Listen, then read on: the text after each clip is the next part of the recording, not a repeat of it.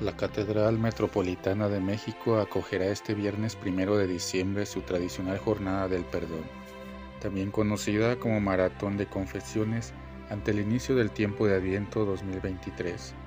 El Adviento que comienza el próximo domingo 3 de diciembre y concluye el domingo 24 marca el inicio del nuevo año litúrgico para la Iglesia Católica.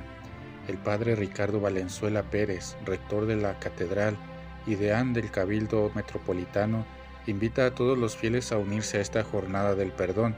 Durante ocho horas continuas, un grupo de sacerdotes estarán disponibles en este recinto para administrar el sacramento de la reconciliación.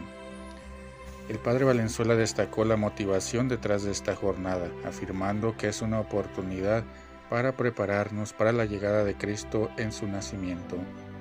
El rector también enfatizó que, a pesar de la dimensión material que a veces se atribuye a la Navidad, Iniciativas como la Jornada del Perdón nos recuerdan la importancia de preparar nuestro corazón para el verdadero sentido de esta celebración. Este inicio del ciclo litúrgico, resalta el sacerdote, lleva a ser un reconocimiento de las cosas que han pasado y no han salido bien.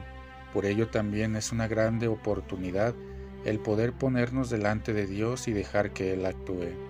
La jornada comenzará a las 9 de la mañana, hora del centro de México, el primero de diciembre y se extenderá hasta las 17 horas.